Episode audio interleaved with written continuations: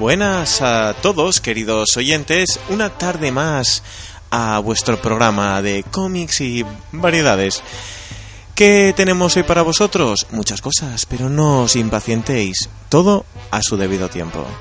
Hoy, como siempre, en Radio Chena, en el 105.8 de la FM, estamos para alegraros la tarde. ¿Cómo podéis ser más felices? No hay manera. Esta es la única para alegraros la vida.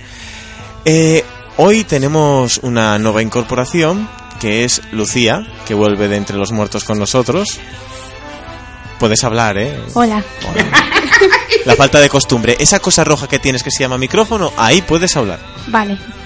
También tenemos con nosotros a Pablo, Muy buenas. Adrián, Muy buenas. haciendo mudanza. No quería estar solo. Sí, porque claro, me tienen aquí en la esquina y joder, me da penita y tal. Así nos vemos a todos así, bonicos, en plan familia. Muy bien, cosas. muy bien. Y luego también tenemos con nosotros a Laura, Hola. que la tengo castigada aquí conmigo en la pecera porque me olvidé de imprimir ciertas cosillas. eh, pelillos a la mar. A todos aquellos oyentes que quieren contactar con nosotros saben que tienen a su disposición un correo electrónico entregrapas.outlook.es, tienen nuestro Facebook en facebook.com barra entregrapas y tienen nuestro Twitter en arroba entregrapas. Eh, podríamos decir muchas cosas, pero veo a Laura insistente y aquí dándolo todo, queriendo usar el ordenador como para poder conseguir su sección antes de que llegue ese momento. Entonces yo creo que ya igual déjolo aquí, no hacemos más intro ni hacemos más rollo y vamos directos ya a lo que a lo que de verdad importa.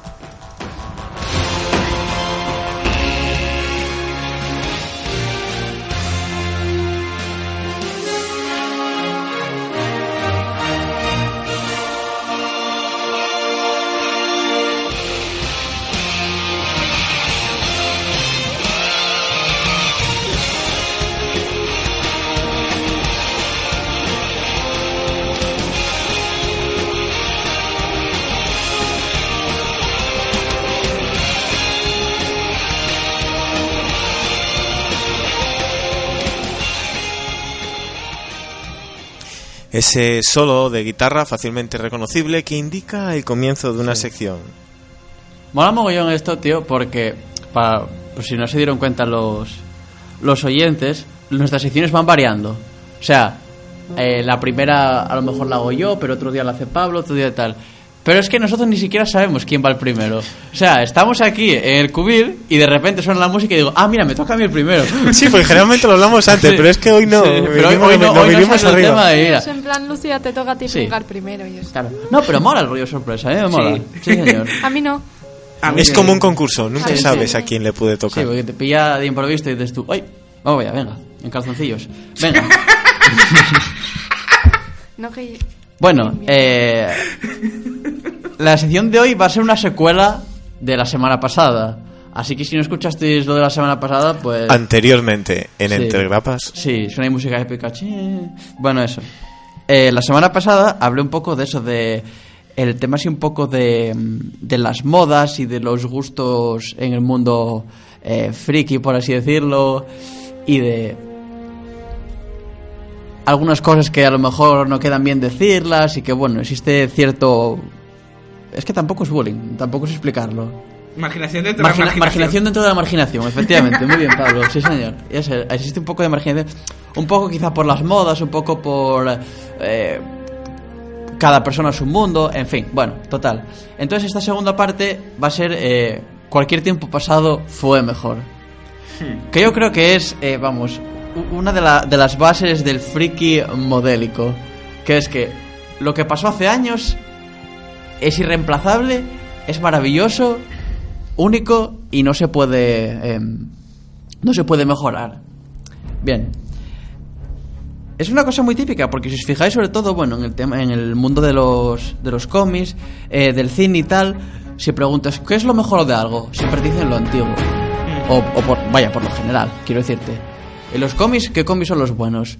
Los de hace 30 40 años, generalmente entre los años 70 y 80, es lo, Sí. lo, lo que se suele decir, tal. Tú, ¿Tienen razón? Bueno, pues en, No. cier- en- en- en- en cierta medida puede que sí y en cierta medida puede que no. Porque, claro, que tienen estas cosas.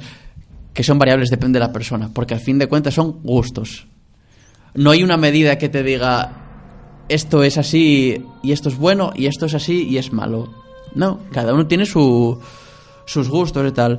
Entonces, bueno, precisamente eh, eso, eh, hilando un poco con el tema de, de la semana pasada, parece que, que a veces queda un poco feo si lo que tú consideras mejor eh, no se encuentra dentro de la órbita de lo, de lo que se considera convencionalmente entre, entre la multitud. Entonces, bueno, hoy precisamente tiene, tiene un- bueno, bemoles la cosa. Salió una foto de Jared Leto, que interpreta al Joker en la película del año que viene de Escuadrón Suicida.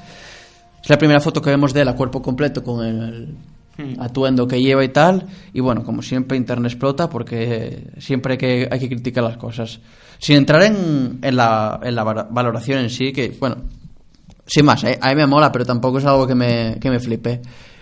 Eh, se escucha mucho el... Es que el Joker no es así. ¿Cómo que el Joker no es así?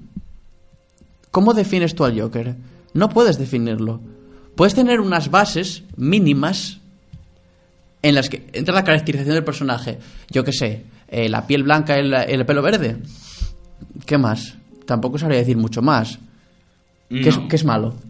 Quiero decir, que es un asesino o un psicópata, como quieras llamar. Sí. No, Más allá, ¿no? Claro, no, el Joker tiene que ser elegante, el Joker tiene que ser tal. No, el Joker tiene que ser como el autor quiera que sea, porque para eso los derechos los tienen esas personas. Quiero- Sí, bueno.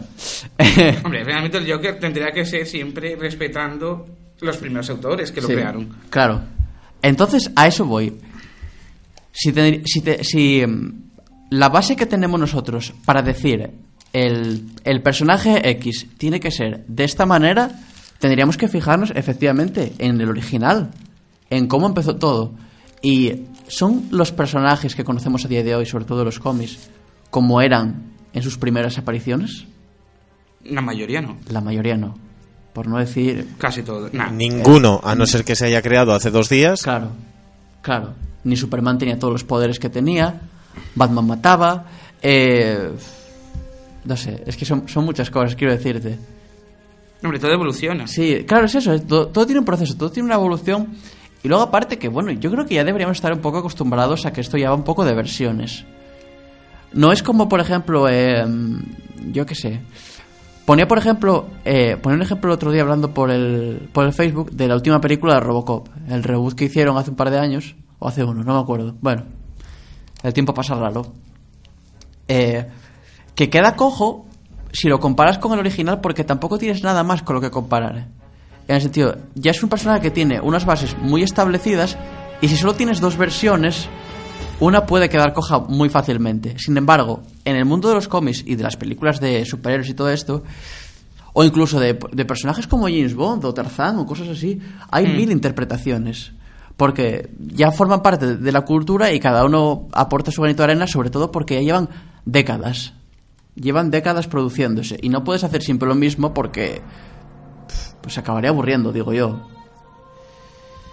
No. Yo lo que Es mi opinión, vaya. Que cuando O sea, haces una adaptación, Sí. deberías de ser fiel.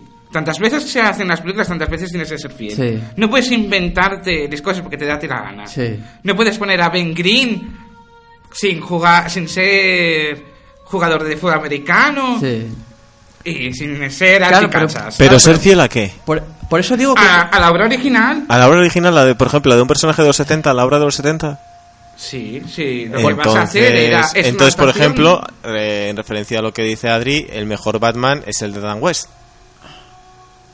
Bueno, No. bueno y, y ni siquiera. En, no en caracterización, digo. No. Y, ni siquiera realmente. Pero bueno, iba, iba a llegar a, eso también. Pero quiero decir, yo creo que hay que, te- que tener unos, eso, unos cánones, pero muy mínimos. Quiero decirte, eh, que Batman sea Batman, ¿sabes? Y no sé, es que tampoco sé explicarlo bien. Pero luego todo lo demás, el aspecto visual o que se adapten a los tiempos modernos, no sé. Yo, yo es que no lo veo mal, la verdad. O sea, luego puede funcionar o puede que no. Pero, y sobre todo, repito, ya me estoy yendo a personajes que llevan muchas adaptaciones y muchas apariciones en diferentes medios. Que eso quieras que no hace que, que tengas que diversificar porque si no vas a ofrecer siempre lo mismo, una y otra vez. Entonces, igual los cuatro fantásticos sería un poco más nazi, aunque a mí los cuatro fantásticos no me gustan, en el sentido de que hay menos adaptaciones, quizás. ¿Sabes? Hay menos, menos variedades, entonces vuelvo a lo que te decía antes. Entonces, a lo mejor, si haces una un poco distinta respecto a las demás, que son todas muy parecidas, queda un poco coja. A eso es a lo que, a lo que voy. Entonces, Es que ya queda coja la, la, la anterior Inde- duología. i- Sin falta de haber tenido ninguna de las Sí, bueno, independientemente de la calidad de las películas, que muy alta tampoco es que sea. Pero bueno. eh, por ejemplo, eh, ya yéndome un poco más a, a eso, a, la- a lo que es eh, lo- los personajes en sí, por ejemplo, precisamente con, con Batman y tal, eh, ¿cuál es el, el- eso, el, Batman que hay que, que hay que, que hay que adaptar? Hay miles. O como Superman, cuando salió el hombre de acero se montó mucha se montó un cólera todo internet porque Baste no es el Superman que conocemos, tal. El Superman al que se refiere el 99% de la gente es el de una película, la del 78 precisamente. No se refieren ni siquiera a los cómics. Se refieren a esa adaptación porque para ellos ese es el canon de cómo tienen que ser las cosas. Pero eso ya depende del gusto de cada uno. Para mí, el canon de Batman perfecto es el de la serie animada. Pero no por eso van a tener que hacerlo, ni por eso va a ser el mejor. Si lo hacen, a mí me gustará. O no, no lo sé. Pero, quiero decirte. Es que es un poco un tema de. Es, es- es un tema que da para mucho, yo creo, y es un tema complicado. Sí. Pero eh, yo creo que, que está bien que haya variedad. Cuando hay, cuando hay mucha producción de, No. de personajes. Variedad de personajes sí, pero variedad de interpretación de un solo, del mismo personaje no. Sí, ya. Yo creo que en el momento que la gente canse de un personaje, otro se guarda en el cajón, se saca otro y ala, otro personaje. Pero es que, por ejemplo, otro nuevo Spider-Man de que, oh, que vamos a tener ya, que vamos ya por el tercero. Sí, bueno. Pero, claro, por eso digo, entonces, Batman, ¿cómo es el Batman bueno? ¿El de Adam West? ¿El de Michael Keaton? ¿El de. ¿El dirigido por Schumacher o el de Nolan? ¿Sabes lo que te quiero decir, no? Hombre, desde mi punto de vista, el de Nolan no. son muy distintos, claro. El de Nolan se toma muchísimas eh, licencias. Y Yo sin no, embargo, veo, es, yo no veo a Bruce Wayne. es maravilloso. No, Pero a dijo Batman, pero Batman, no- no dijo Bruce Wayne. Bueno, hablo de, ¿sabes? De, de los Podemos- mundos. Ya, pero ahí, podemos, ahí sí que puedes hacer hasta disección, porque Claro. el, el que interpreta a un gran Bruce Wayne igual es un pésimo Batman y a la inversa. Claro. Sí, claro. A mí, por ejemplo, eso mismo. El, cu- cuando es Batman no me parece tan mal. Sí, Me parece mal cuando es Bruce Wayne. sí. Por ejemplo, Bruce Wayne, no. Bruce Wayne me gusta el de Tim Burton, el... ¿Cómo se llama el actor? Michael Keaton. Michael Keaton. Sí. Ese para mí es Bruce Wayne. Bueno, yo no estoy muy de acuerdo con eso, pero... Y todos los demás... Pero a mí me gusta mucho Michael Keaton así. Pero, claro, pero, ¿ves? Por eso digo, yo creo que ya depende un poco un gusto, eh, es un tema de, de gustos personales. Y son personajes que ya se adaptan de tantas maneras, desde una parte mucho más humorística, una más oscura, una más fantástica, una más realista, una más tal. Entonces, no sé, yo no lo, no lo veo mal. Por ejemplo, con los personajes de Marvel que están adaptando ahora al cine, los de Marvel Studios, ¿se parecen a la obra original?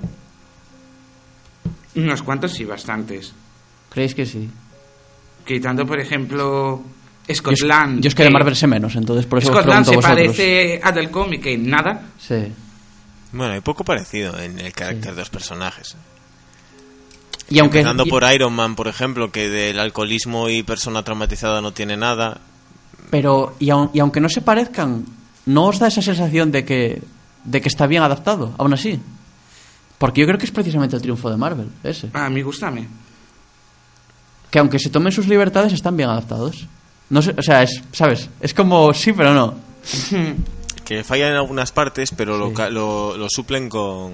Sí, con de esto otras este no es el Iron Man que yo leía, pero sí es el Iron Man que, que reconozco, o sea, por así Que hacen decirlo, a los ¿no? personajes reconocibles. Sí, claro. Ahora a lo que a lo que quería llegar con esto también es un poco a eh, el tema de las épocas. No es lo mismo eh, un personaje, un cómic, una película de los años 70 que algo hecho hoy en día. Los gustos cambian y las personas eh, crecen y por tanto llegan nuevas generaciones y a esas nuevas generaciones hay que contentarlas de una manera distinta. Vuelvo a lo de siempre, o sea, vuelvo al ejemplo que ponía antes. Superman. A un niño que creció en los años 80 o incluso 90, si ve la- las pelis de Christopher Reeve probablemente le mole mogollón. Pero si a un niño nacido hace 10 años, como puede ser por ejemplo el hermano de Lucía, le pones Superman 1 y luego el hombre de acero o viceversa, me da igual, ¿con cuál se va a quedar? Como el bracero. Yo estoy convencido de que con el hombre de acero. Y le preguntas por qué. Buah, por las explosiones, por los efectos especiales, por lo que sea. Porque ya tienen otra concepción, porque ya están rodeados. Ya es. Claro, la, la vida cambia. Quiero decir, ya me vuelvo a poner filosófico como la semana pasada. Entonces. Yo añadiría que aparte de las edades y los gustos, también cambian las legislaciones. Sí. Bueno, sí, eso también. Sí. Lo que se puede emitir, lo que no se puede emitir, Claro. lo que está permitido, lo que Claro, no. efectivamente, sí. Entonces, tienes que tratar de adaptarte. Y el Superman de antes, ahora ya a lo mejor ya no funciona porque dices tú, Buah, es que tan bueno, es que, buah, salvando a gatitos de los árboles, tal, yo quiero acción, yo quiero tal, ¿sabes lo que te quiero decir, no? Entonces, hay que entenderlos de todos los puntos de vista, yo A creo. ver, yo creo que el hombre de acero, salvo el final, Sí, está bastante bien. Sí. Para mí es bastante bien hecho. sí, Quitando la muerte de Zod. sí. A mí me, es que a En de muerte me meterlo en gusta. la zona fan- fantasma o, Sí. o vete a saber dónde. Sí. Le Bueno. rompe el cuello. Eso lo daría para discutir.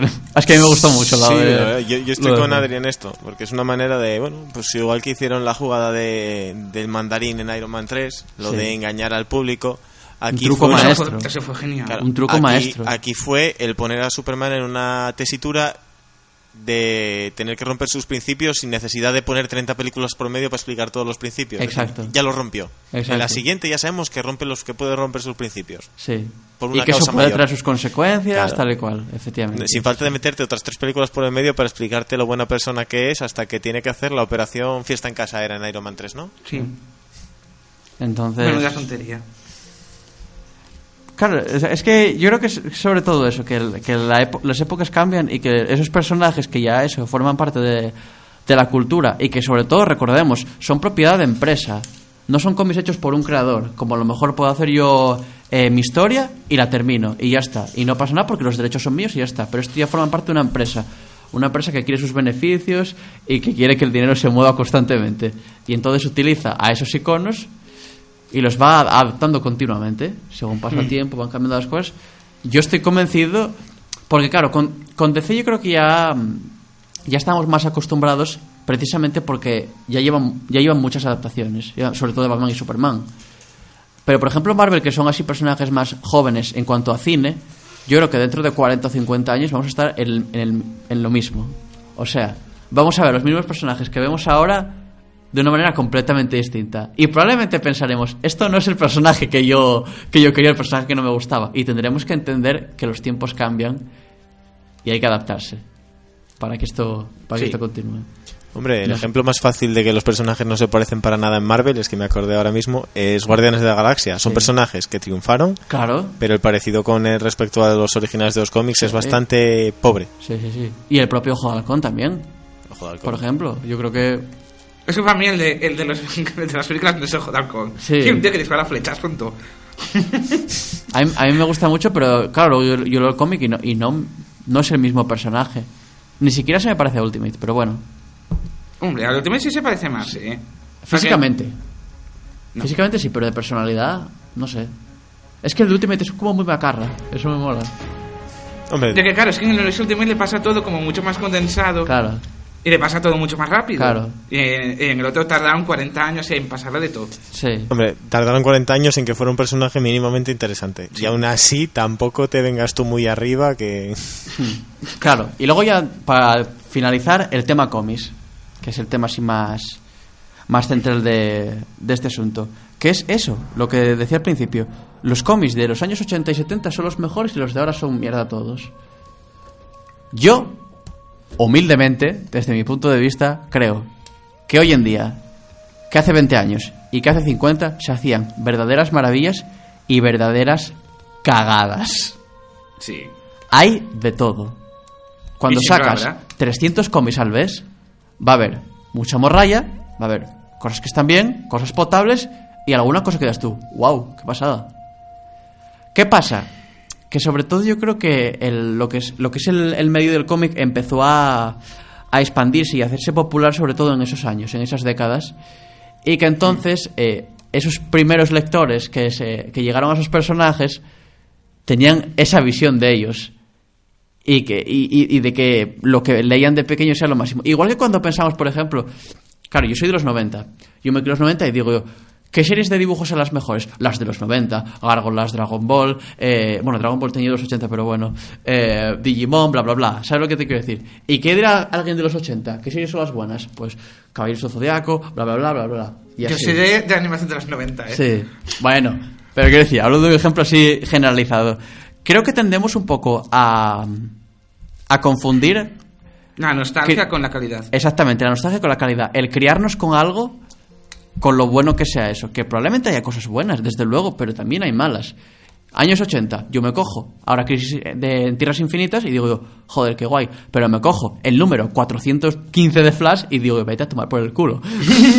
o sea, y están publicados en el mismo mes a lo mejor. O sea, quiero decirte. eh, creo que, que tendemos un poco a eso. Y que por otra parte, eso produce cierto amargamiento. O sea, si solo te gusta lo, de, lo que leías cuando eras pequeño, cuando seas mayor, ¿qué? Qué mal, ¿no? No sé. No, pero, pero eso es un decir. Sí. Porque realmente sigues leyendo y so- sigues disfrutándolo. Hay gente que se lo toma muy en serio por internet. O eso parece por lo No, menos. vamos a ver, eso es como las listas esas de las películas que tienes que ver antes de morir, Sí. que las eligió un tío y luego todo el mundo dice, sí, sí, esas son las mejores películas Sí. y, me- y no hay nada mejor. y ya se pueden rodar al mes, estrenar al mes. 100 películas que ninguna supera las Claro. que están ahí dictaminadas por un pavo. Efectivamente. Igual que los cómics, el manga y tal, alguien dice, oh, ¿cuál era lo bueno? Y de ahí no lo sacas. Pero está, está el postureo. El- sí, lo que hablábamos la semana pasada del ser poser y que te digan, eh, por ponerte un ejemplo, mm, no sé, de, de Batman, la de... mm, no me sale el nombre. Cuando dejan paralítica a Bárbara, la broma macabra. La broma asesina. Eso, la broma asesina. Estaba yo en que era broma, pero no me acuerdo Bueno, cuál ¿qué era. más da? Muchos dicen que es un cómic de la Virgen, que no sé qué, no sé qué más, tal y cual, ¿vale? Puede ser muy bueno. Pero también te dicen, por ejemplo, que Secret Wars 1 era muy buena y es una basura de cómic enorme. Porque era uno hecho para pu- publicar cuatro figuras, no tiene sentido nada de lo que ponen ahí y no pasa nada. Normalmente es raro que un crossover sea bueno. La verdad, desde mi punto de vista. Sea de ahora o de hace 30 años. El problema de los cómics de ahora, que sí es verdad que son peores respecto a los antiguos en eso, es que se focalizan demasiado en la estrategia de el crossover para vender a más gente y lo que pasa en la historia principal de esa serie no, Sí. no tiene profundidad, no pasa nada. O sea, antes, por ejemplo, mira, la broma macabra. Eh, tío, al menos vale, ya sabemos que no es para siempre, pero durante una temporada fastidias a un personaje. Claro. A día de hoy eso no te pasa, ¿sabes? No. Eh, o sea, se cargaron a Lobezno hace dos días y todos sabíamos que era, vamos, con, con fecha de caducidad. Sí. Pero eso ya tendríamos que irnos también precisamente eso, a, a los temas económicos y a cómo funcionan las empresas y a eso, a, a esos bombazos para vender y luego, cuando pase un tiempo, sacar otro bombazo, bla, bla, bla. ¿Sabes? Pero precisamente eso, lo del posturo que decías, era eso precisamente al último a lo que quería llegar. Al... Como alguien dictó eh, lo que es bueno y lo que es malo, hay que seguirlo, aunque yo no lo, le- ay, no lo haya leído, aunque yo no lo haya visto. Entonces, yo creo que eso no mola mucho. Pero bueno, eso ya. Quiero decir, cada uno disfruta lo que quiera y ya está. No sé. Pero es lo mismo que hablábamos la semana pasada. Claro, con- es que, es que quiero Es que concluir es- con lo mismo. es exactamente Es lo eso, mismo. Es eso, es que concluir con lo mismo. Son dos partes. Así que bueno, sin más, otra reflexión que se queda ahí. Ahí lo dejas. Sí, sí, sí. Ahí Pero La broma asesina es un cómic muy bueno. Es que lo leí, pero hace mucho tiempo. Sí. y- Pero a mí me gusta mucho, sobre todo, eh, como obra, no sé explicarlo. Más que como cómic, cómo está narrado, cómo está construido, los diálogos y tal. Me gusta mucho eso. Más que como historia. Que como historia, bueno, pues no deja de ser que Joker putea un poco a Batman. Y ala. Para variar. ¿Sabes? Sí, efectivamente. Para variar un poco. Bueno, pues si lo dejamos aquí, ya que tenemos a Lucy ahí en medio, vamos a saltárnosla y vamos a ir a Pablo. Porque me, porque, porque me da que Lucy no está preparada todavía. No. No. tengo, te- las tengo a las dos trabajando a fuego ahora. Pobretina. La Laura creo que se le está gritando la mano ya de tanto escribir. ¿Cuántas páginas era tu guion? Cinco páginas. ¿Y cuántas páginas llevas escritas? Una. Bien. Bueno, amigos, hoy a las 12 de la noche tenéis la sección de Laura. Rubina. Moriré por eso, quiero que lo sepáis. Cuando aparezca mi cadáver bien. en el río caudal y no sepáis por qué, es porque me olvidé de traer su sección y tiene que escribirla ahora a mano. será una muerte traumática y habrá que llamar a los de CSI. Pero al menos ya tengo público.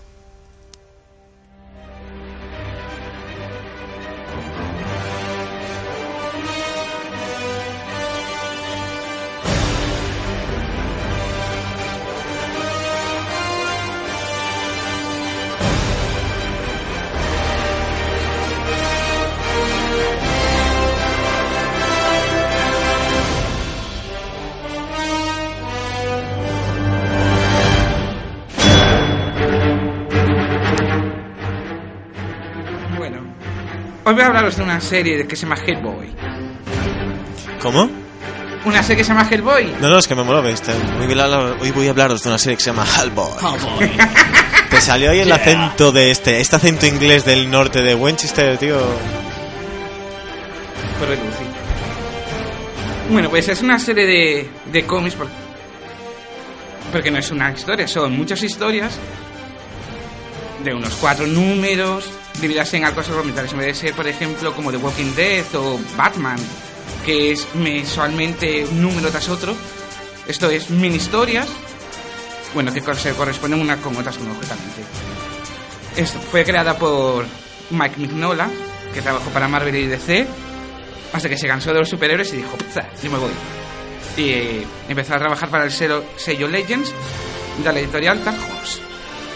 Bueno, pues esta editorial fue fundada en 1986 y es considerada la tercera editorial más importante de cómic americano detrás de Marvel y DC. O sea, no hay nadie, na- nada más por encima de ellos. Bueno, aparte de esta serie Hellboy, publica cosas como 300, grandísimas cómic. Quien no haya leído, que lo lea. Muy guay, sí, Y Sin City. sí, sí, también. Y un cómic que no sabía ni que existía cómic es La Máscara. La, máscara. el- Lo de Raging Card de la Sí, película. sí, sí, sí. Está, Pues es un- está, está basado. En un cómic de... Sí, sí, sí. Dark Ho- Pues no lo sabía. Sí, sí, sí. Y bueno, hay adaptaciones, como la del cómic de Starship Troopers, adaptado de las películas, Oh, qué guay. de Sena la Princesa Guerrera, Buffy Cazavampiros y Star Wars. Sí, Star Wars sí era, era típico, sí, sí, verdad. Que mientras las tuvo Marvel y las volvió a tener Marvel, fue de Dark Horse. Cosas muy raras que pasen en Estados Unidos. Bueno, pues Hellboy es un demonio llamado, espera, ¿eh? Anung un Rama.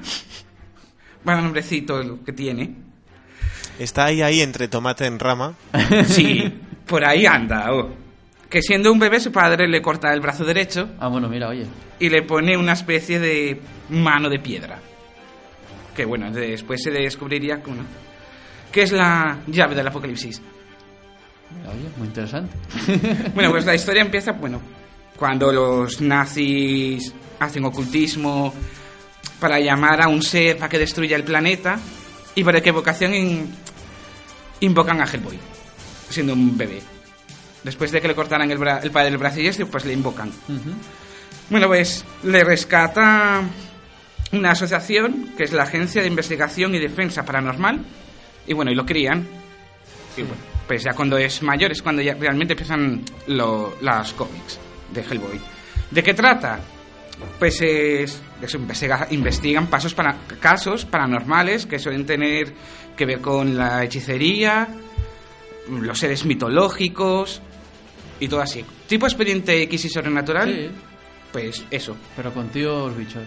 sí, con Hellboy Sí, y a, y a sí, La tía sale menos, no es tan protagonista como en las películas. sí. Y bueno, pues eso, mientras va- se va descubriendo, bueno, pues eso, que su madre era una bruja, que estaba maldita, él, era, él es la llave del infierno. Y bueno, van caso por caso. Y la verdad que quien tenga la oportunidad de leer Hellboy, sumamente recomendable. Sobre todo si le gusta eso, sobrenatural, expediente X. Está muy bien. Lo que sí, eh, son tomazos, aquí está publicado en tomos. Claro, grandotes. Sí, de Sí, unos... publica Norma, creo, ¿no? Sí, de unos 18 euros de media. Pero bueno, que di- no importa el número de páginas, más o menos valen lo mismo. Hmm. Quitando alguno que tiene uno que, que tiene 90 y poco, que vale unos 13. Más o menos suelen tener casi 200 páginas y valen 18 euros. Bueno, Y deben de haber ya como 30, creo. joder. hombre, publicó bastante el tío. Y nada, luego ya tiene, por la fama que consiguió con, con el cómic, luego la película, bueno, aparece en más medios y en más editoriales. Aparece en un cómic con Batman incluso. Bien. O sea, hay uno que es Batman, Hellboy y no sé qué más. Joder, Batman ya estuvo con todos, tío. Joder, yo creo que no eres nadie. Si no estuviste con Batman, Sí. ¿eh? Estuvo Drácula, Predator, Alien, eh, Scooby-Doo, Juedrez. el Juez Dredd, joder, las Tortugas Ninja ahora, Sí.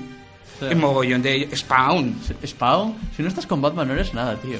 No. No vales para nada. No, no vales. Bueno, pues tuvo dos adaptaciones cinematográficas de imagen real. Sí, ya sí las vi. Que una, eh, unas fue del 2004, dirigida por. Bueno, las dos. So, una es del 2004 y la segunda que se llama El Ejército Dorado de 2008. Y bueno, eh, las dos son dirigidas por Guillermo, Guillermo del Toro y protagonizadas por Ron Pillman, Selma Blair y Duke Jones. ¿Qué, qué hizo Duke Jones? No tengo ni idea. No sé. Eh, el, el que hizo del ave sapien este.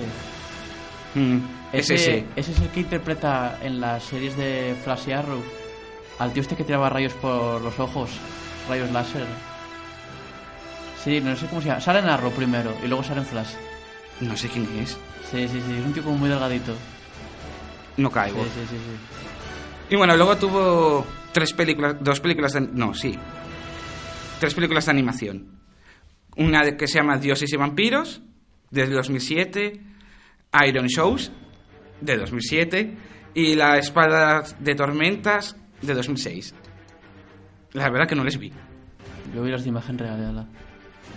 Y por lo que leí, bueno, la, la que está bastante decente es La Espada de Tormentas, que es bastante más fiel Hmm, al cómic. Y bueno, y la gente dice que las otras dos son como más infantiles.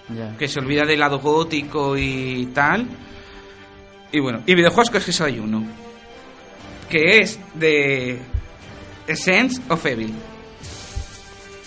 De PlayStation 3, 360 y PSP. ¿De qué va? No sé, porque no, juego, no suelo jugar a videojuegos. Ni idea, tío. Ni idea. Y nada. Joder. Era un bonito juego de tirar para adelante y disparar. No había que hacer mucho, la verdad. Yo ni idea. No, no es de estos que digas tú memorable, no. Hmm. No. Pasable. Para tirar un ratillo. Bueno, las diferencias que hay, por ejemplo, en el personaje entre las películas y el cómic es que el, en las películas se lo ponen como que no se quema ni nada. Mm. En el cómic sí se quema. Lo que pasa es que es como lo ves, no Hulk, y se regenera. Ah, se regenera, claro. Y es que por lo demás, si visteis la película, la primera, la segunda ya... La segunda es muy mala. A mí me pareció muy mala. Es, yo creo que está mal dirigida, La primera está bien, pero la segunda ya es como muy. porque tarda mucho. Para mí. el- con los elfos estos, tal, que no sé. No... Porque te los quieren meter con cazador. Sí, es eso igual. Pero Mientras la te quieren meter el la embarazo de ella Hmm, y tal, es que dices tú, no cuadra. Sí, sí, sí. Y te lo cambian todo muy al final. Te dices tú, no, no pega, a mí con cola, No, por no, favor. va. Pero la primera está bien. ¿Tú la has visto, Lucy? De Hellboy. Yo creo que igual te gustaba, tío. Que te molan los bichos y tal. Sí, yo, Sí. yo creo que a, a Lucía le gustaría Hellboy. Sí. Iván mola y fijo el ave sapien. Sí. Que me mola a mí. Ya las vemos. Ya. Después de ver todo lo demás que Sí. tenemos Algún día. algún día. Que lo añadís a la lista interminable. Claro. Buh. Pues bueno, pues aparte de películas y videojuegos, tiene lo normal de, ser, de, de una serie con tanto repercusión. Hmm. Que si cosas de papelería, figuras mil Molas, claro. y todo lo que te imagines de merchandising, lo Lo- Hellboy. Una cosa, los cómics están todos dibujados por Mike Mignola. Eh, sí, lo que no es de Mike Mignola es, por ejemplo, el cómic de Aven Sapien o lo del departamento, el cómic que hay sobre el departamento este de casos paranormales. O sea, que es él, qué guay. Claro, pensé que era eso, a lo mejor en plan Marvel y DC que van cambiando de guionistas y dibujantes. Lo que sí que es, es los primeros números no están guionizados por él. Ah, vale. Ahora me acuerdo quién, quién, quién le hizo el guion. No sé. Ay, madre. No me acuerdo, bueno, pero todo lo demás ya, ya, va, ya va, él va cogiendo ya soltura y ya los firma él. O sea, ya es guion y dibujo del todo. Menos eso, el- los primeros números. Que Qué le guay. ayudan. Mola porque es, es extraño de ver en América y, y a mí me mola cuando es un autor completo. Hmm. Como Robert Kirkman Sí, efectivamente. Robert con The Walking Dead, que es él. mm, que está guay. O Frank Miller O en Frank Miller. Sin City. Sí. Está bastante... Porque nota, nótase, porque ya es él. Mm. Porque no es el que dice a otro, tenía pensado esto y esto, esto, claro, claro, y el dibujante se lo imagina Sí. a su modo. Sí. Y dice, No, bueno, yo me imagino esto. Si es uno solo se nota mucho, sí, sí. Que no tiene las restricciones o, o lo que le pida el guionista y tal. Claro, porque ya es lo que se imagina desde el principio, Claro, porque ya. Ya, lo, ya, lo, ya lo pensará de, de Sí. determinada manera y ya lo plasma. Claro, efectivamente. Sí. Te pasará a ti con, por ejemplo, Das Paradise, que lo haces tú todo Claro. y te va volando, va- haces pim pam. Sí. Yo noto la diferencia cuando trabajo con un guionista, cuando trabajo yo solo, sí, sí, se nota. Claro, porque a ti te van diciendo, te lo dicen, Mm. no lo piensas tú. Claro, y sí, luego tienes que pensar tú sobre lo que te dicen Efectivamente, claro. y que te cuadre. Sí. Y combina luego con el colorista y con el guionista y puf, Ah, mucho que ser un rollo, hombre. Sí. Un poco, a veces sí, pero bueno. Ya. ya. Ya. Ala. Mola porque Pablo tiene una manera de acabar la sección muy bien. O sea, no es, bueno, y hasta aquí es todo lo que pude decir. Se queda viendo a mí y dice, ya. Me mola porque el ya lo asocio a cosas sexuales. o sea, es en plan, ya. Hasta aquí. Yo ya. Yo no, no voy a ¿Tan decir pronto? nada. No voy a decir nada, pero la mirada de Lucy, la, la cara que puso Lucy de él, ya yo lo asocio a caras sexuales, puso una cara mirando con la como plan, joder, qué tristeza de vida. Puta vida, tete. Bueno, no, no digas nada, Lucy, no digas nada. Y no dice nada, eh, es una mujer comedida. Ya que no dice nada, voy a bajarle el micro para que no pueda quejarse. Y Lucy, vamos con tu sección. Lloriqué ahora, en que nadie te escucha. Muajajajaja.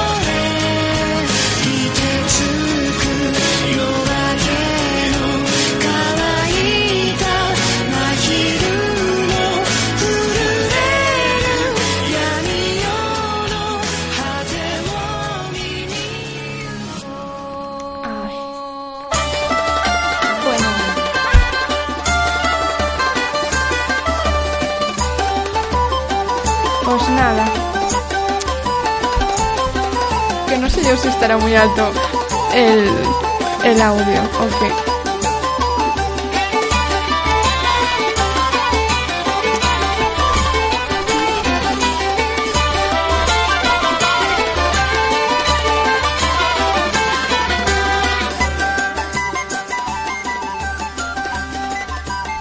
Pues, a ver, ahora sí.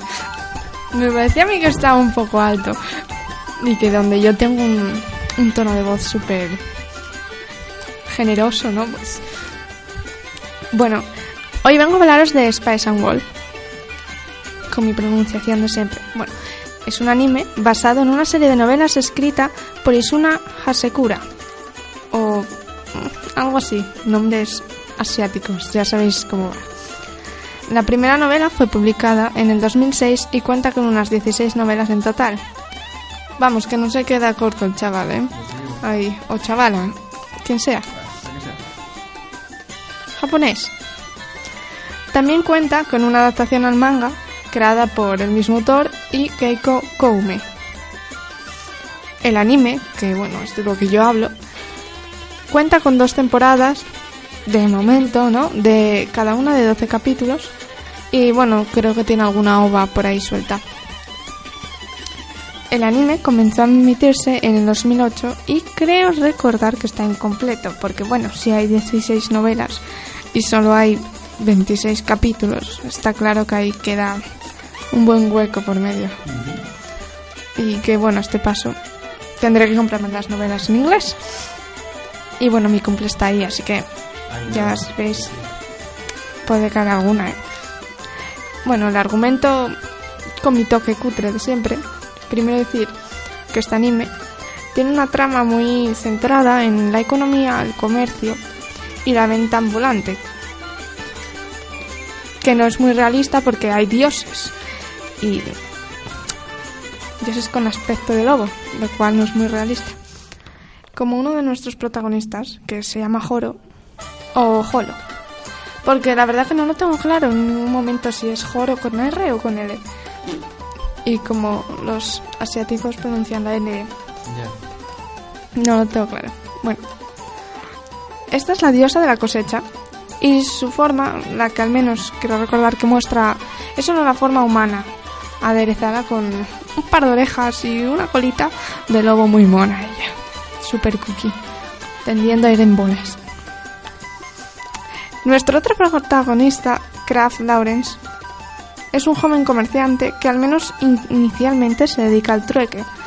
Porque, bueno, en el anime vas viendo cómo van introduciendo las monedas y tal. Y tú que de economía y de historia yo no tengo ni idea. Así que Eh, pero bueno, están ahí. están ahí, están introduciendo ahí. Que, que quieras que no son importantes, y, ¿no? y explican mogollón de cosas sobre las monedas y tal. Sobre cómo limaban las monedas de oro y todo. Ah, bueno. ¿Ves? ¿Ves? Se aprende, se aprende.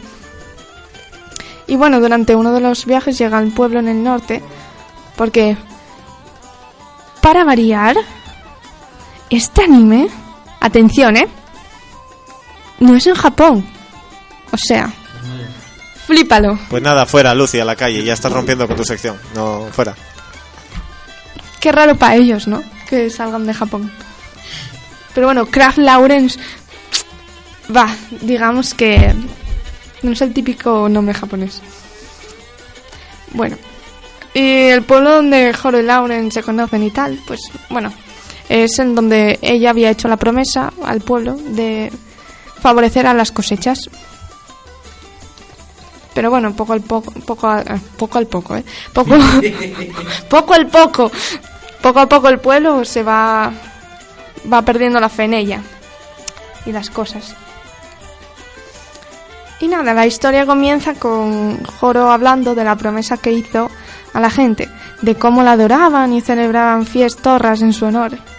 Tú, Lucy, o sea, explícamelo. ¿Tú qué tienes con los animes que van con una promesa? Porque es raro el que traes, que no empieza con una promesa de no sé quién a no sé quién más. Pues esto es una promesa de no sé quién a no sé No quién. jodas. Sí. Igual no soy yo y son los japoneses.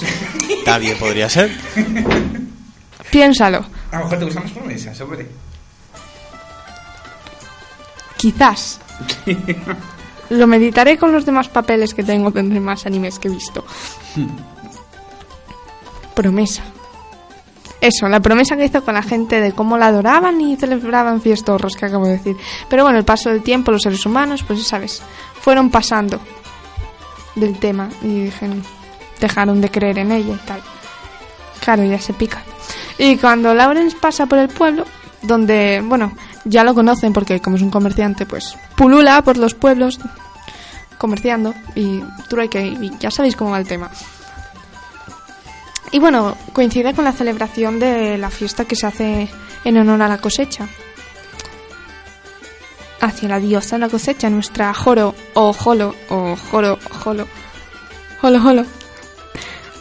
Y bueno, por una cosa y otra, pues acaban su carro. Y cuando Lauren se la encuentra, pues le pide que que la lleve con él y le cuente su historia. Le Que van de viaje juntos. Sí, emprenden un viaje. Pero bueno, él no se cree la historia de ella al principio, porque le dice, hola, soy una diosa. estoy desnuda, tengo orejas y cola. Y dice, igual, igual no te creo. Hostia. Igual no te creo y tal. Y dice, bueno, pues me convierto en un lobo gigante. Y dice, "Oh, pues, au, que me cago de miedo. Y no, luego van juntitos y ella es muy sarcástica, muy zorrilla. en el plan, no en el plan de guarrilla, no, no, no. Joro es una señora. Pero es- Y bueno, eso, que le pega un buen susto. Y bueno, el objetivo de Joro es volver a su tierra natal, que está más al norte, ¿no? Ella vivía ahí con más lobetes gigantescos. Y nada, el 8, el, ot- el 8, sí. El otro chaval, Kraft Lawrence, pues se quiere, se quiere montar una tienda. ¿De qué? Una tienda. Claro, de aquella pues tenía que comerciar mucho, hacer mucho trueque, conseguir una moneda que fuera estable, porque había un jaleo con las monedas que telita. Claro que yo te hablo de los 26 capítulos que me vi, porque hay 16 novelas. Joder. Quiero leer alguna, pero aquí no hay ninguna en español, así que me las tendré que comprar fuera. Madre. Aquí no se arriesgan con las novelas, muy mal. En realidad, sí. Pero las de Haruji no cuentan. Y las de Death Note. Las de Death Note no cuentan. Cuenta la que ¿Qué te interesa, petardas son ¿no? las de Death Note? Está bien, pero no lleva tanto. Una vez pasa lo que pasa en cierto capítulo, pues pierde Una vez la pasa gracia. lo que pasa en una parte de la serie, pierde la gracia. Eso pasa en casi todas. ¿No ves que ves el final? Ya no. Si quieres, digo el capítulo. Aunque ese es un spoiler que sabe 15 todo o el el mundo. 12, ¿no? No sé, cuando Hombre, muere L. que hacer spoiler de Note a estas alturas. Muere L. Sí. Y entonces pierde la gracia. Yo creo que los spoilers es malo cuando se, se está emitiendo ahora. Es, es genial Sí. porque Lucy además es la mujer anti-spoiler. O sea, siempre está, no, no hagáis spoilers, no, no hagáis spoilers. Mira aquí. Va, hay spoilers que No, no, joden, pero otros odias, no. odias esa serie, o sea, te cae mal esa serie porque te viniste arriba diciéndolo. Es como a los que le guste esa serie que se jodan, que se fastidien. A todos nos gusta. A mí me mola mucho, tengo el manga. Hasta ese tomo. No, tengo los 12. Pues muy mal, porque luego lo de Melo no vale la pena. Eh, ¿Cómo íbamos con lo de Space and Pues yo Wolf? que nunca la vi. Eso, que son 16 novelas. 16 Y novelas. que empiezan un viaje, sí, sí. Y luego hay un... Es que hay unas... Quiero recordar que había movidas con la iglesia y todo. Porque claro, ella era una... Lo que se... Estaba la religión y las fiestas paganas ahí peleándose un poco. Está, está muy bien, yo creo que mete ahí ci- ciertos temas de historia y economía muy interesantes. A mí la te- economía no me interesa ¿Quién nada, te iba a pero... decir a ti que ibas a decir eh, interesante economía e que historia en la misma frase? ¿eh? Va, historia está bien. Mejor que economía. De Totin caben en los caminos del Señor. Sí, como Jolo. O Joro. ¿Es Joro o Jolo? Tú lo sabes. Eh, yo, por general, si es una R y es en japonés, Joder. Es SR. como un per- el personaje de Dragon Quest Heroes que es Arena o Alena. Yo para mí la L en japonés no existe, así que todo es R. Luego que ellos lo utilicen como una L, ya ahí va a su bola. Es que es jodido. Sí, sí. Jolo, aquí, jolo. aquí hace tiempo sacó Planeta una- un cómic que se llamaba eh, Flame of Reka. Para mí toda la vida fue Reka. Porque una R al principio con una E era doble R. Pues nada, no, era Flame of Reka. Está bien. Para su madre. Bueno, pues nada, vamos nada. con Lauri. Pero antes vamos Lauri. a escuchar. Bien, sí, aquí, al lado. Tengo a la pelirroja hoy a raya. Por eso no escuchasteis en todo. Tiene una pobre la mano destrozada, en carne viva. ¿Algo que añadir? Que eso sonó muy mal. Sí, amigos, tengo unos contertulios que no piensan bien. ¿No piensas bien tú? Ya, pero yo es normal, yo me lo callo, yo me lo guardo, pero vosotros estáis a que saltáis hoy, ¿eh? Bueno, eh, ¿qué vamos a escuchar de Ending, Lucy? Sí, no me lo sé el nombre. Me lo Creo que es el segundo. El segundo. Es que en el archivo que pasaste es Spice and Wolf Ending Full Version, o sea, Sí, sí, ahí, ahí os queda. Es mucho más fácil que, que decir el nombre. Porque me te cuesta. estás mal acostumbrando. Que no sé hablar japonés ni inglés. Apenas sé pronunciar el español. Te me estás mal acostumbrando. Ya, ya, ya. Muy mal, muy mal. Chao, chao.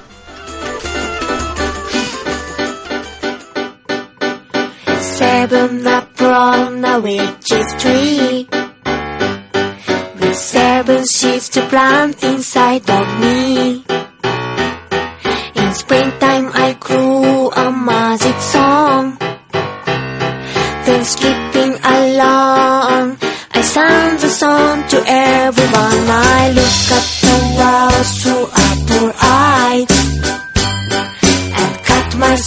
slice of sunshine pie. I dance with the peanuts, butterflies.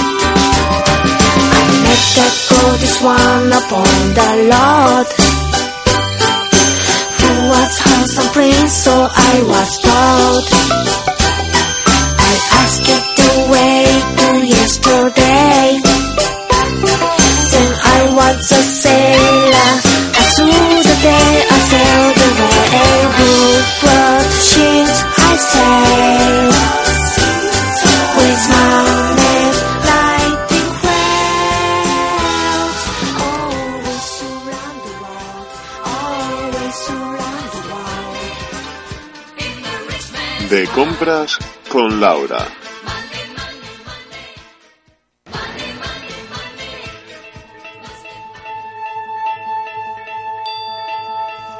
Aquí todos esperaréis escuchar la típica melodía de dar ganas de saltar, caminar, dar paseos por la playa y dar paseos por el monte como si fuerais Heidi.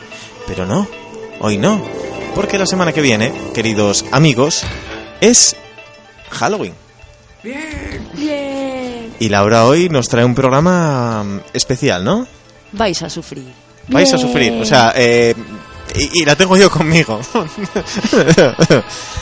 Eh, bueno, pues nada, sufriremos a gusto. ¿Con qué, Laura? Con las pelis basadas en hechos reales. Bueno, pelis de miedo, evidentemente.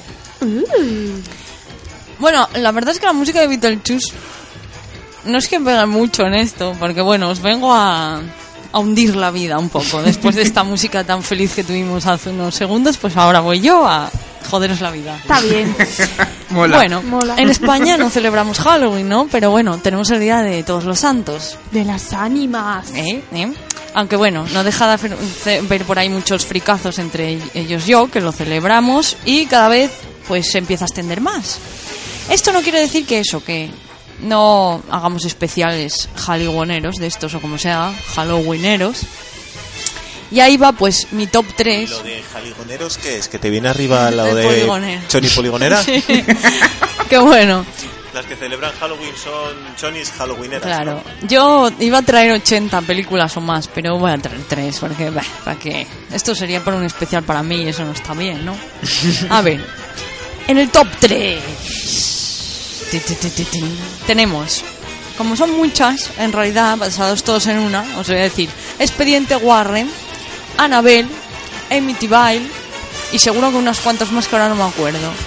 ¿Qué tienen en común todas estas películas? Que todas, todas se basan en los, la misma trama, las investigaciones del matrimonio Warren, de Ed y Lorraine Warren.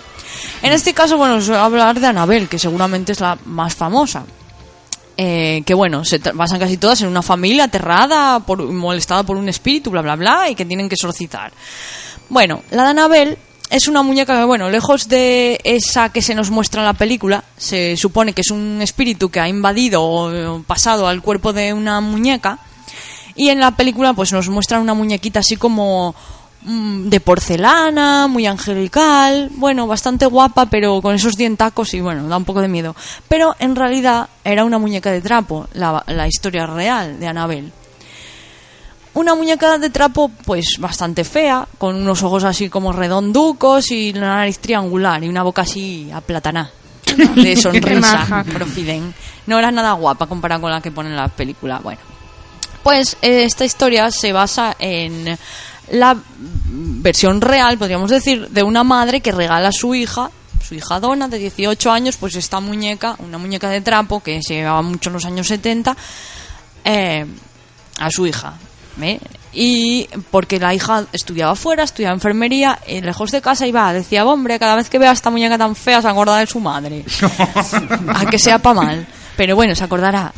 Pero poco después de recibir la muñeca, Donna eh, empezó pues a presenciar fenómenos extraños. Eh, según relataba la propia Donna, pues la muñeca cambiaba constantemente de posición. Ella la dejaba en una forma sentada y al rato pues la muñeca iba y colocaba la pata de otra forma, bueno, pues incluso se cambiaba de habitación. Bueno, y no contenta con esto, al poco tiempo, pues Donna y, la- y su compañera de piso, Angie, empezaron a encontrar pues notitas con mensajitos tipo ayúdame o ayúdalo a Lu, que en realidad Lu era el novio de Donna. Entonces aquí empezaron, oye, oye, madre, esto ya, eh, ya empieza a ser un poco sospechoso. Y un día, pues, al venir de clase, las chicas encontraron que la muñeca estaba llena de sangre. Entonces dijeron, oye, esto ya, oye, esto ya roza lo, lo loco, ¿no? Entonces llamaron a una vidente. Y la medium, eh, pues, tras unas cuantas sesiones de espiritismo y todo esto, pues dijo, mira, aquí tenéis un problema que dentro de la muñeca se- está el espíritu de una niña de 7 años llamada Annabel Higgins que pues murió en extrañas circunstancias, como no, como siempre, en esta casa. Y les dijo, pero la muñeca no tiene intención de marchar, la muñeca está muy a gusto, dice que os quiere mucho y que no se va a ir. Entonces, oh, oh, oh, se enternecieron las pruebas, dijeron, va, ay, ay, ay, va, tampoco es tan mala, hombre, tampoco nos hace tanto, va, que nos tire los pelos eso, va, vamos a dejarla pobre pero hicieron mal. Porque la muñeca cada vez pues empezó a cabrearse más. Y esta vez, ¿con quién se cabreaba? Con el pobre novio de, de Donna, con Lu. Un día estaba durmiendo Lu por la noche y empezó a notar como que algo lo estrangulaba y encendió la luz y era la muñeca ahí con las manitas, un poco por otra cosa, no sé, con las manucas de, de, de- de trapo ahí intentando ahogarle. Entonces él se enfadó mucho, digo, ah, que te mato, te tiro la muñeca a tomar por culo. Pero cuando se acercó a la muñeca, pues empezó a dolerle mucho el pecho y al, y al descubrirse ahí en la camisa, pues vio que tenía como arañazos. Entonces ya esto ya, oye, oye, oye, que me toquen al novio, no, a mí que me toque el pelo para mi novio, no. Entonces, finalmente decidieron pues llamar al matrimonio de los Warren, que son unos in- eran unos investigadores de lo paranormal. Es, de verdad, ¿eh? estos, bueno, yo no sé cómo serían, que no creo en estas cosas, pero bueno, sí, eran unos investigadores de lo paranormal, los cuales concluyeron que el verdadero objetivo de este espíritu demoníaco metido en la muñeca era apoderarse de Donna. Ay, que te quiero para mí. Entonces, pues el matrimonio dijeron, no, pues hay que alejar a la pobre chica aquí de la muñeca. ¿Qué hicieron? No van a alejar a la chavala que se vaya de su casa. Entonces llevaron a la muñeca, la metieron en el coche y dijeron, hasta luego. Y mientras iban en el coche, pues el coche iba fallando, los frenos fallaban. Hostia, hostia, que nos matamos. Entonces dijeron, oh, esto no puede ser. Que, bueno, nosotros qué haríamos? Yo tiraría la muñeca por la ventana, ¿no? Evidentemente. Pero ellos que hicieron, oye, pues vamos a cubrirla con un pañuelo mojado en agua bendita. Y oye, la muñeca, pues pareció que paró. Y una vez en casa del matrimonio Warren, ya se vuelve loca la muñeca, empieza a entamar, bueno, buah, hago esto, hago lo otro, bueno, ya estaban desesperados. Y llaman a un sacerdote, le dicen al sacerdote, oye, mira, es que esto, dice, ah, ja, ja, pero bueno, hombre, ¿dónde vais, alma de Dios? ¿Me vais a traer aquí a que exorcitar una muñeca? Anda, venga, y se fue para su casa, indignado. Pero por el camino tuvo un accidente. Entonces ya dijeron, bueno, bueno, aquí ya se acabó el cachondeo, ya esta muñeca ya es mala, es mala de verdad, ¿eh? muy mala, muy mala, perversa. Así que vamos a fabricarle un ataúd de cristal, no, una, lo que viene siendo una estantería, como para los muñecos, pues te meto ahí, te guardo con un cartel de peligro, Lo peligro. llamamos vitrina. Eso, una vitrina, una estantería, bueno, sí, porque es una, una vitrina ahí de cristal, la muñeca ahí metida dentro para toda la vida. Y esa muñeca a día de hoy sigue donde se dejó, en el Museo del Ocultismo de Connecticut, que también fu- fundaron los Warren. No te fastidia, yo me lo guiso y me lo como. Hmm. Los Warren Bueno. que son como la versión de Iker Jiménez y la Carmen esta de Sí, y. Porter, son los, los Warren. Por su parte, bueno, como os decía, pues el expediente Warren trata de lo mismo prácticamente, de más casos de los Warren y casi todos, eh, mm, exorcismo en Connecticut, eh, Connecticut, todo eso son de expedientes Warren de esta gente. Muy guapo. Ya os contaré un día Amityville y los fraudes de los Warren, pero bueno, eso ya eh, otro día. En el top 2, 2. tenemos... Quiero pedir a todos los oyentes ¿Eh? que nos escuchen, necesitamos jingles y voces de fondo. Sí, música. Top 2. Tu, tu, tu, tu. Bueno, es que si hubiera música de miedo seguramente os acojonaría. Dos. Pero con esta música os reís. Claro, dos. Du, du, du, dos. En Ta- fin. también esta que no lo cuentas muy en plan serio, ¿eh? O sea, tú en cuarto milenio no A ver, tenías futuro. No, no tendría Yo te lo digo de Bueno, también me cariño. puedo flipar, pero es que claro, con la música de, de, de Beetlejuice, ¿cómo me la va a flipar? Es que yo ayer vi Beetlejuice, entonces como no... Claro. Bueno, anda, venga, vamos a ponernos en plan matanza de tesas, que es la que traigo ahora. Y esta sí queda un poco de acojones porque esto es verdad, ¿eh? Bueno, lo de antes también, pero permitidme que no me crea que una muñeca me, de- me tire del pelo. No, yo lo de A los. Warren no me lo creo. No, no, lo siento. Chupaperras y ya está. Pero esto, esto ya, esto ya hostis, hostis. Bueno, la matanza de Tesas. Se basa en la historia real de Ed Gein, que fue para inspiración, pues, para crear a- al asesino este a Caracuero de Matanza de Tesas y también se inspiró en ella a Hitchcock para crear Psicosis. En el año 1954, un granjero de Wisconsin entra en una taberna, la taberna de los Hogans, que eran bastante famosos, para tomar algo. Pero cuando entró vio que su propietaria, Mary Hogan, había desaparecido, no estaba, y que en el suelo había un reguero de sangre, como si hubieran arrastrado un cadáver. Entonces él, ni corto ni perezoso, pues llamó al comisario. Y el comisario, pues investigó el caso y lo único que pudo dilucidar es que, bueno, que no había habido un forcejeo, que además la caja registradora estaba intacta y que seguramente, pues aparentemente la habían asesinado, la habían metido en un coche, coche que estaba fuera y que habían huido con el cadáver.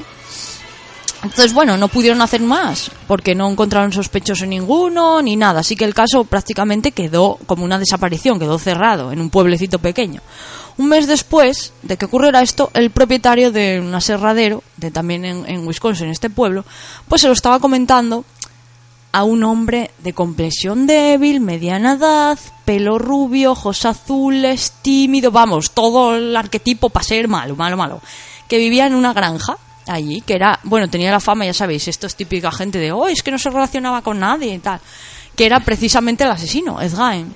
Una, una pregunta. ¿Qué? Si eres rubio de ojos azules, ¿tienes todos los papeles Sí, sí, sí, sí, y débil, y, de- y así como muy flaquín, seguro, seguro, según esto... Menos mal que soy moreno, porque si no estáis todos muertos. No, pero tú también tienes, bueno, ya sabéis, si no eres- es que eras muy peligroso y... O sea, si eres flaco, eres malo. Sí, sí, Bien. es el mal, Adri, el mal. malo. Adri, Ah, mal- ah, malísimo, ese malísimo. psicópata, vamos. Todos somos... Ah, no, aquí- aquí estoy recordete.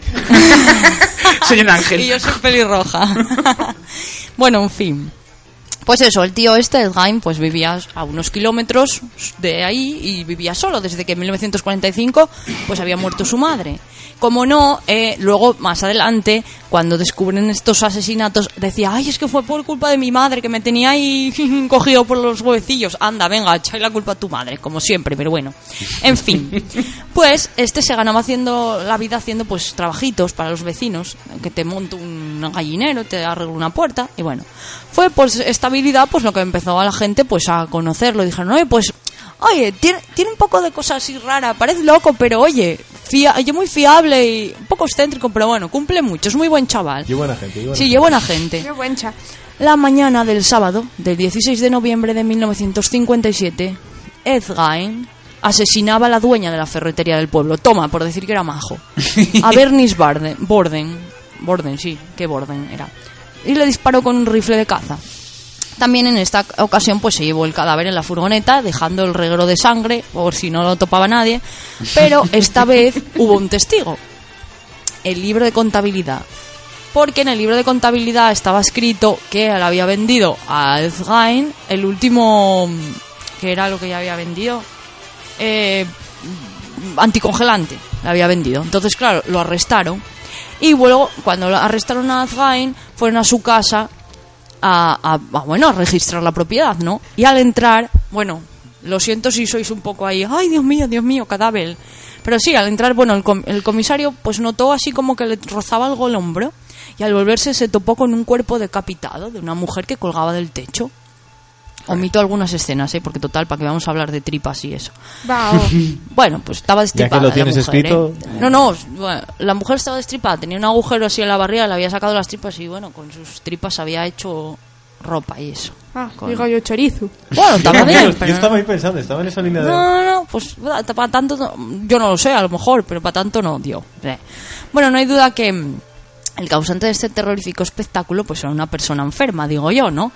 Y bueno, mientras, mientras iban inspeccionando, pues había varios cráneos en la, ca- en la cocina, algunos pues los utilizaba de cuenco para los cereales y esas cosas, y bueno. Era capañado el chaval. Sí, sí, ¿eh? él aprovechaba todo.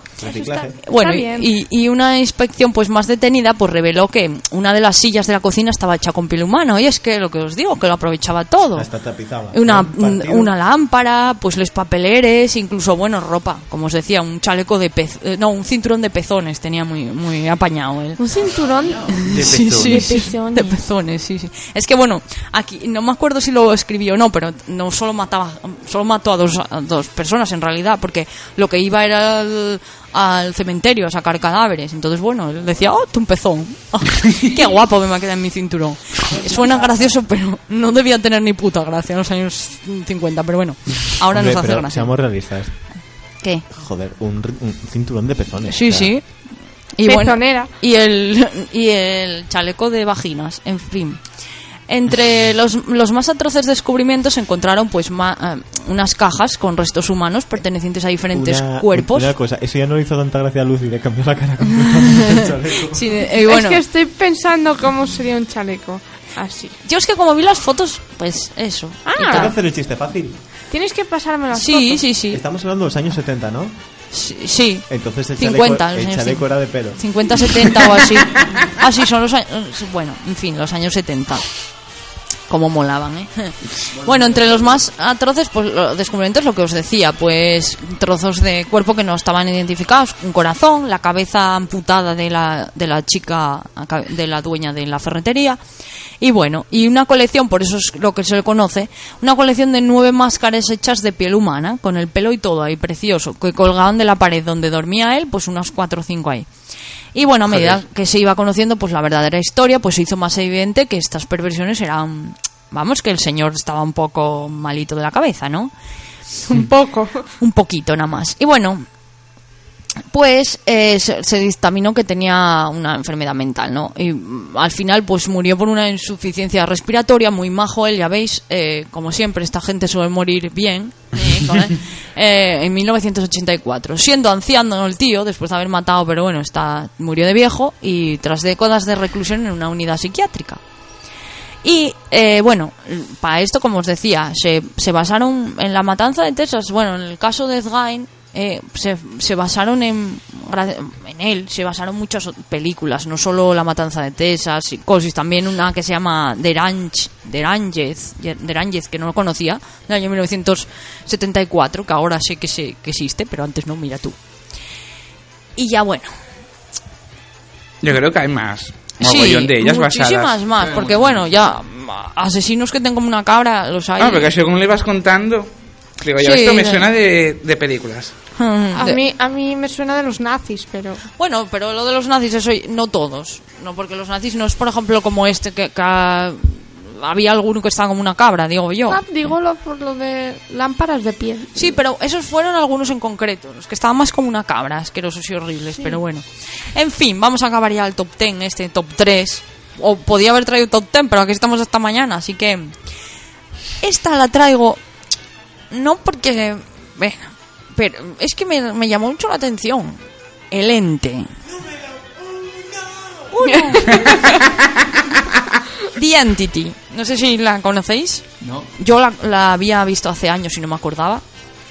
Que es una película de 1982. Bueno, pues en 1982 se estrena esta sorprendente película, protagonizada por Barbara Hershey, que interpretaba a una chica californiana acosada por un supuesto espíritu. Un momento, Adrián, bájame la música, por favor, si puedes. Californiana, bueno, acosada por un acosada por un espíritu que incluso llega a violarla. Por su dureza y espectacularidad, en pocas semanas el film se convierte en un éxito mundial. Y este film no tiene otro nombre que El Ente. La génesis de este caso pues nos remonta a mediados de la década de los 70 y nos sitúa en una casa de clase media estadounidense en donde vive Carla Morán o Carla Moran. Tampoco sabemos muy bien eh, porque siempre utilizan un seudónimo, ¿no? Esta mujer se llama Carla Moran, pero utilizan otro seudónimo para referirse a ella, Doris que es una joven madre de familia que bueno que acaba de enviudar y sus hijos eran unos chicos adolescentes. Viven todos en San Diego intentando salir adelante, bueno, ya sabemos que lo difícil que era vivir y encima, aparte de todo lo que estaba, pues empiezan a, su- a suceder fenómenos extraños. Nadie sabe cómo llegaron y tampoco nadie sabe cómo se fueron. Pues objetos que se mueven, pasos espectrales, ruidos, son atacados por alguna presencia, no solo de la mujer, sino todos los hijos. Pero esta presencia invisible va más allá. Carla es que la, la nota, la nota y la siente incluso como si fuera una persona real y la toca. Comienza pues esta terrible pesadilla que era insoportable. Era como si fueran unas manos que la atacaban, por la noche la, la empujaban contra la cama, la violaban, según decían ellos. Y bueno, la primera reacción, reacción que tuvo ella al ver todo esto, pues fue visitar al psiquiatra. Pero tras los determinados exámenes y tal, vieron que no estaba mal, que esta- no estaba enferma. Entonces ella ya, oye, digo, pues entonces voy a, como no, pues no me sale el psiquiatra, pues voy a los investigadores de la Universidad de California, esta de la, de también de esta gente, ya sabéis, de lo paranormal, que con Barry Taff a la cabeza, pues iniciaron una comisión intentaron, pues, eh, con- junto con el hospital psiquiatra de Howard Lawn, pues, a ver qué pasaba con ella, ¿no? Y fueron a casa de ella, empezaron a hacer, pues, diversos estudios sobre los hechos. Bueno, pues tras unas cuantas jornadas de trabajo, lo que parecía un delirio se convirtió en algo digno de ser estudiado. Porque, bueno, no entendían cómo podía ser que la mujer pues contara que si que si oh, que Dios mío que la tiraban por el aire que la cogía la violaba no sé qué decían bueno bueno es que claro no es que eh, eh, la tía está un poco mal de la cabeza seguramente no pero no porque según ellos grababan la, lo que son las imágenes como no sospechosamente no queda nada, en la que veían cómo perfectamente podían ver una mano tocar el cuerpo, como se hundía el cuerpo, como si la mano la tocara. En este instante, pues todos los instrumentos que eh, pues empezaron a trabajar y decir, bueno, esto no puede ser porque hay que, hay que grabar, hay que grabar. Pero misteriosamente todas las cámaras cuando grababan se velaba. Ella, por ejemplo, decía, "Mm, oye, que es que está aquí. Y se ponían a grabar, oye, y no grababa. De repente decían, no, ya marcho. Y volvían a grabar y grababa. Entonces, claro, todo es un poco sospechoso. Luego se dilucidó que, había tenido embarazos psicológicos, que, estaba desgarrada, la, por- la vagina, tenía la vagina desgarrada, entonces era verdad que la habían violado, la dejaban en una habitación y eran testigos los demás, porque no solo habían sido testigos todos, los niños, ah, de hecho un hijo ah, de ella, según parece, durante un forcejeo con el fantasma, supuesto fantasma, le rompió el brazo, eh, lo vieron los propios investigadores, aunque vuelvo a decir lo mismo, no hay vídeos, no hay nada, no, bueno. Pero a partir de esto, pues la chica ya, yo, según mi punto de vista, creo que ya no ganaba, y no dejó de, de interesar, y entonces dijo de la noche a la mañana, no, se acabó, ya paso, no, no sigo pre- prestándome a estos experimentos. Y poco a poco, mientras se iba de, otra, de una casa a otra casa, tal y cual, poco a poco los fenómenos fueron cesando. A día de hoy no se sabe. Tal como vino los fenómenos, marcharon. Si es que ella tenía algún problema mental o y se, yo qué sé, y se agredía físicamente o algo, eso no lo sabremos, porque claro, en los años 70, 80 y tal, era difícil saber esto. Ahora, hoy en día, claro, eso se sabría. Y bueno, pues lo dicho, después de estos ataques de- físicos de un ente, pues así se basaron en la para crear la película del ente, la eh, Identity. Eh, de The Entity, no Identity. ¿eh? Bueno, hay muchas más. Muchísimas más películas. Pero claro, es que si las hablo yo todas, pues, oye, no puede ser. Hago yo tu programa, ¿eh? y hay que hacer más cosas los demás. Así que nada, otro día os cuento más que hay así de ellas. Ala. Ala, otra. Si es que, ¿qué os cuesta? O sea... Hasta luego, hacer chicos. una transición un poco más limpia. Os voy a matar a todos. Es que qué transición ¿Qué he limpia. hecho?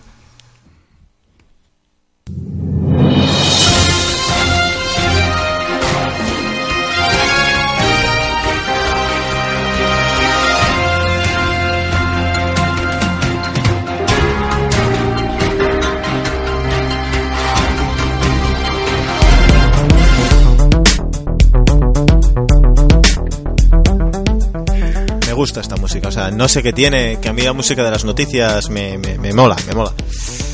Bueno, chicos, sí. Pero a lo bestia. ¿no? lo duro, a lo hardcore. on fire. Vamos allá.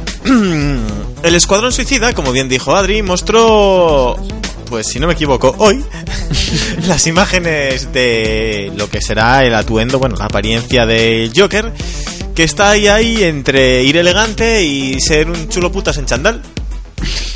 Es raro. Vemos al Joker con el pecho descubierto, unos pantalones de chándal y una especie de mm, gabardina morada eh, con brillos de cuero. Bueno, cuero no, es que es La gardina es como de piel de cocodrilo. Sí, piel de cocodrilo, piel. polipiel, un poco así de chándal de taftel Sí. y un bonito y un bonito bastón, el bastón que Sí, no falte. sí. Aparte de los tatuajes y el look que luce de los morritos y los ojos pintados y el pelo verde peinado para atrás. ¿Qué opináis de ese look? A mí personalmente no me gusta, pero bueno, es que yo soy de los que piensan que el Joker no es tan chulo putas. A mí no me gusta. A mí tampoco. A Adri Yo- sí, yo porque no- a Adri yo- le gusta todo sea, hasta que no lo A mí ve. me gusta, pero tampoco es algo que me flipe. Sin más, me mola ver otra versión. Sin más. Jerome. Tampoco. Sí. eh, sí. Sí. Sí, señores de Gotham. Jerome. Bueno, por ir a otra cosa. Ant-Man ya es la segunda mejor película de Marvel Studios en China. Y es que tras este fin de semana, la película del hombre hormiga ya suma un total de 22,2 millones de dólares en dicho país, alcanzando ya los 82,2 millones en dos fines de semana que lleva. Y hasta cerca de los 100 millones que se estimaban el jueves de su semana de estreno y alcanzaría así a la película de los Guardianes de la Galaxia, que consiguió los 96 millones de dólares en China. A la taquilla mundial ya hablamos de 493 mil millones bueno, coma 81, que está a las puertas ya de los 500 millones, por lo que pasaría a ser ya más o menos la novena en ranking mundial de las películas de Marvel, por encima de los 449 de Thor, pero aún no llega a los 500, bueno, se queda bastante lejos, de los 585,2 de Iron Man. Es que claro, se estrenan tan tarde ahí que cuando llegan a... Ah, sí, esa. Sí, tarda, Es verdad. China, tienes razón. Yo Sí. no la Que vi tardan todavía. mucho todas. Muy mal, Lucy, muy mal. No llego a Lucía. Ay, y ya que hablamos de Marvel, pues Thor Ragnarok se comenzará a rodar en junio de 2016 y ya se confirma que, será, que estará grabada al noreste de Australia, en Queensland. Con la idea de que se Thor estrene 3. ya en breves. Thor 3. Thor Yo 3. quiero Thor 3. Thor 2 era mucho más gracioso de Sí. decir. Thor 3 no tiene, nada- no, no tiene ese toque, no, no lo veo yo. Y así sale Mol Hulk. 3. Thor 3. Pero bueno, por andar haciendo un salto Marvel DC, Marvel DC, vamos con series así. David Goyer asegura que Krypton, la serie basada en 200 an- años antes de que aparezca Superman, sigue adelante. Y es que tras que se filtrara el capítulo de Super, el capítulo piloto de Supergirl, lo siguiente que tenemos que saber de los kryptonianos es que, en palabras de Goyer, todavía está en desarrollo. Esperemos, tendremos algunas noticias muy pronto. Para los que no lo sepan, recordamos que es una serie que se supone toma mm, lugar en la lucha de clases que hay en el planeta Krypton, tomando de protagonista al abuelo de Superman. No saben cómo sacarnos el dinero. Eh, eh, Esto es poner ley y orden Krypton. Vaya aburrimiento. C6 y Krypton cualquier día. A mí no me llama en absoluto. Pa- A mí personalmente no mucho. Pero si la enfocan en plan Star Wars, que también es bastante política, pero aún así. Yo paso. Si tengo que volver a tragarme. Mira, Star Wars, de. Superman me la repanfinfla que flipas. Hmm. O sea, Y toda su familia, es que a mí... Y estaba ¿Me diciendo Adri, Superman? basándose en la política como en dónde? Como en Star Wars. Hablando de Star Wars, las, entra- las entradas del estreno de Star Wars, El despertar de la fuerza, se están revendiendo por hasta casi 10.000 dólares. Es que. ¿cómo, Ahí sí, va- que se, ahí sí que se nos está yendo la cabeza. ¿Cómo vamos a hacer para verla al cine? O sea, Se estrena el 18 de diciembre. Ahí no va a coger ni una pulga. mm, tranquila, tenemos cerca Caudalia. Sí. Se yendo- eso te se quiero están viniendo decir. muy arriba con lo de Star Wars. Yo tengo muchas ganas, pero. En fin, pues las entradas de, bueno, dado el récord de venta anticipada y las enormes cifras que se prevén durante su primer fin de semana de taquilla mundial, podemos sumar que las entradas para el estreno, que serán en diferentes salas, están revendiendo en sitios de subasta como eBay o Craigslist y en algunos casos alcanzando incluso los 10.000 dólares. Pero bueno, a ver, esta es noticia sensacionalista porque en realidad es el precio que ponen. Otra cosa es a las que la vendan, que si vendes una entrada para Star Wars por 10.000 dólares, la persona que lo compra merece morir. O sea, Sí. eutanasiémoslo. La verdad que sí. Pero bueno, no sé. Es que, me- me- no sé, me parece que está habiendo mucha locura con esto. Estoy viendo mucha gente también comprando ya las, las figuras de los personajes nuevos y tal. Y yo, El coleccionismo es muy y malo. yo como, como luego la peli os parezca una mierda, como pasó con las tres precuelas, a ver qué hacéis. Quemar ya Jar Binks por Claro, tú, tú imagínate eso, hace 10 años, o, bueno, 15, comprando ahí todo el mundo Yar Yars, luego sale la película y a cagarse en Yar Yar. Vamos a esperar, bueno, o sea, cada uno que haga lo que quiera, desde luego, pero casi me parece más que la gente ya está predispuesta a que esta peli sea buena, aunque luego vaya a ser un mojón, por el hecho de que las tres anteriores les, pare- les parecieron malas. Yo creo que ya hay gente predispuesta. Ay, yo no, yo voy predispuesta Igual a ver que qué me me pasa a mí con Batman y Superman, ojo, que sea como se me va a gustar. O sea, pues lo mismo. Yo voy Sí. predispuesta a ver qué pasa. Yo como ya sé que me va a gustar. ¿Qué pasa? A mí me va a gustar, fijo. Como con Venga, aquí os la vendieron todo. Salió por ahí Luke, salió Chewbacca y salió A mí Han me da Solo. igual, y a ya mí os la como que yo vendieron. a Star Wars ya me gusta. A mí claro, salió la Llego- música. llego- Muy bien, Bueno, vamos a otra cosa. Porque si no os dejo aquí ya todo el rato diciendo lo mucho que nos gusta Star Wars. Nos gusta Star Wars. Sí. Está bien.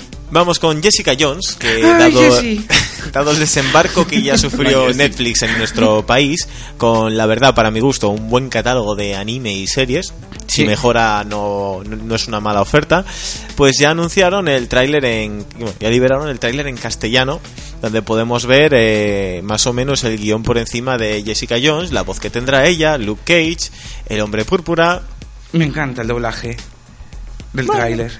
Yo no, no lo he doblado. Guau, pues mola mogollón. Sí. Para los que Sí. no lo sepan, eh, pues estará basado más o menos en la época de Alias, donde Jessica Jones es una chica con poderes que está investigando el caso de un hombre que controla a los demás con su propia voluntad, que sería el hombre púrpura, interpretado por David Tennant. Tendríamos también a Kristen, Kristen Ritter como Jessica Jones y a um, em, mm, Patsy Walker como Luke Cage. ¿Eh? Patsy Walker como Se me acaba de ir mucho la pinta, madre mía. Patsy Walker. Haciendo de Power de Rangers. Gata Infernal. Sí, señor, gato infernal haciendo de Luke Cage. Bruce Wayne en el papel de. Dios Flash. mío. Y esa es la razón por la que las cosas hay que leerlas y no decirlas de memoria, chicos. Sí. Bueno, hombre, ¿qué más da? Venga, sobraos. ¿Cómo se llama el actor que hace Luke Cage? No me acuerdo. Pues eso, yo me lancé y me caí. Es que a mí Luke Cage, como no me importa nada. Bueno, te voy a dar aquí encima a mí me descojonándose. importa la, la Jessica Jones. A mí el, Luke Cage mola más que. Jessica Jones. Yo no sé qué es si no me llama porque nada. Jessica Jones no. A mí el tráiler me pareció una basura. o sea, Laura. A mí no me llama nada, nada. Vale, muy bien. ¿Viste? En general no me llama Pero, nada la Lucy, atención. ¿viste el tráiler? Es que no me llama nada, Pues nada. entonces... A mí me gusta más que decir, que no me la llama la Mendes. atención ni eso ni otra cosa. No ¿Cómo me te llama la atención a, nada en este a momento. seguir vivo? A me Bueno, gusta más que Daredevil. Vamos a seguir. Sí, igual acabas todo Daredevil, fijo. la el universo algún día, cinematográfico de Marvel ya sobrepasa los 9.000 millones de dólares. Y es que la franquicia más exitosa de la historia es que no lo puedo considerar franquicia. Son 20.000 películas cada uno de su casa y de su madre. Bueno, solo que bajo un sello. franquicia. Claro, es como juntar a Titanic con Jurassic World porque son todas de la, la Warner. No, pero quiero decir, forman parte del mismo universo. Sí. Es como si empiezan a sacar ahora eso, que van a sacar pelis de Harry Potter y tal, pero que no tienen que ver con las películas tal. Siguen siendo Bueno, lo mismo. Me lo vendéis, vale, lo compro, no pasa nada. Bueno, pues ya que estamos hablando de las pelis de Marvel, eh, se viene ya, Marvel ya pone fecha y precio a la edición coleccionista con todas las películas de la fase 2. Eh, pues nada, es así muy bonito, una caja donde tenemos el orbe que veíamos en Guardianes de la Galaxia con la piedra del poder, con la piedra, con la gema del poder, creo recordar que era, De la mente. no, del poder. Empieza que era la de la mente. La de la mente será la del Doctor Extraño, con, bueno, sus extras, sus tonteriditas, así. Bueno, muy mono, muy chulo, muy guay, muy caro. Bueno, muy caro. A ver, como todo en esta vida, depende de lo que uno quiera pagar. La edición de 13 discos con 6 películas en Blu-ray, 3D, Blu-ray y copia digital, todo ello con los extras por 219,99 dólares. Ah, pa' casa, venga. A lo no me parece cara. No, no me parece cara porque yo vi la de Alien. Por llevar el huevo, casi 200 euros. Así Joder, que no me parece cara con 13 películas y el orbe 6 ese. películas. Traía 13, 13 leíste. discos, 6 películas. Bueno, 6 películas está bien. Y Marvel, y Marvel y Dios. Mira, acaba de nacer una nueva fanboy. Eh, en fin, también hablando de series, por ser un poco tal, tenemos el primer tráiler de la serie de, de Preacher, El Predicador, por aquí. Se emitirá el 1 de noviembre junto a The Walking Dead. Eh, bueno, pues... Capitulazo de 60 minu- 90 minutos. Para quien no lo sepa, eh, The Preacher estará basada en la popular franquicia de cómics de la década de los 90, con el mismo nombre, que estaba creada por Garth Ennis y Steve Dillon, con la historia de Jess- Jesse Custer, que sea Dominic Cooper, un conflictivo sacerdote de un película pueblo de Texas que está poseído por una misteriosa entidad que le permite desarrollar un poder altamente inconvencional. Jesse, su exnovia, y un vampiro irlandés llamado Cassidy se embarcan en un viaje para literalmente encontrar a Dios. Dominic Cooper no es el padre de Tony Stark. ¿El padre? De Tony Stark. Juraría que sí. Sí, ¿Sí, no? sí. Que sale también en... Agentes de S.H.I.E.L.D. Eh, en Agente Carter. Sí. Pero bueno, oye, está abriendo fronteras. Sí. No, es para seguir con la lista de actores que hacen de, de varios personajes de cómic, ¿sabes? Junto con Brandon Roos, Ryan Reynolds, Ben Affleck. Y luego ya por finalizar con esta, porque me hace mucha gracia y tenía que decirlo, Tom Holland habla de su papel de Spider-Man en Civil War y ya se prevé que se la pega, porque el pobre chaval, tras grabar la última escena, al hacer alguna... eh, ¿Cómo se llama esto? Eh, acrobacia, se dio de morros contra el suelo Joder. y ahora tiene una bonita brecha en la nariz. Ya dijo que espera que utilicen la escena, pero que borren un poco de la sangre que había por ahí, que se le fue un poco la mano. Joder. Pero bueno, oye, siempre está simpático. También dice que tomó de inspiración los Spider-Man de. Y no, es que lo leo y me hace gracia. De Andrew Garfield y. Y Tobey Maguire. ¿Por qué? Pero porque toma inspiración... lo- o sea, a ver, a mí me gusta tanto Tobey Maguire, como- sobre todo Andrew Garfield, pero quiero decirte, si vas a hacer algo distinto, ¿para qué te fijas en los ante... No sé, bueno. Porque es la continuación, no es algo distinto. Y queridos amigos, hasta aquí llegaría el Quiero como programa. Andrew Garfield y punto. Bien. ¿Algo más que decir en contra de Andrew Garfield? No, a favor. Andrew Garfield y Emma Stone. Muy bien. No, hay más con sobra. ¿Qué va a sobrar? Eh. Que sí. Caca. Emma Stone de Spider-Gwen. Bueno, podéis seguir, ¿eh? Vosotros a vuestra bola. No, no, no. En, serio, os animo a ello. Bueno, queridos amigos, eh, mientras les bajamos el micro, los dejamos en su debate contra Andrew Garfield, unos, otras contra Emma Stone y otro eh, defendiendo lo indefendible a veces. Pero oye, tiene fe, las cosas como son. Perseverancia le pone. Tenemos que despedirnos una semana más. Encomendaros que nos visitéis en nuestro Facebook, en facebook.com barra entregrapas, que nos pongáis algo en nuestro Twitter arroba entregrapas, que nos escribáis un correo a entregrapas arroba outlook.es y que disfrutéis de nuestro bonito programa aquí en el 105.8 de la FM todos los lunes. El lunes que viene no hay programa, es puente. Yo no tengo culpa, me gustaría estar aquí con todos vosotros, pero las festividades nos lo impiden. Así que nos veremos en, la, en dos semanas. En, tengo que tirar de calendario, es muy triste, pero tengo que tirar de calendario el 9. El 9 de noviembre será la siguiente cita que tenéis aquí, en Entre Grapas. Lucía me mira raro, sí, dentro de dos semanas es 9. Te viene mal en el calendario y no vas a venir, no pasa nada, Tengo contamos examen. con ello, muy bien. Como no apruebes, encima cobras. Eh, Esto va así, con cariño te lo decimos. Mira, tenemos un, chuba- tenemos un chubaca en pequeño. Un cookie. Bueno, chicos, un placer contar con vosotros otra semana más. Hi. Ala. A pasarlo bien. Chao.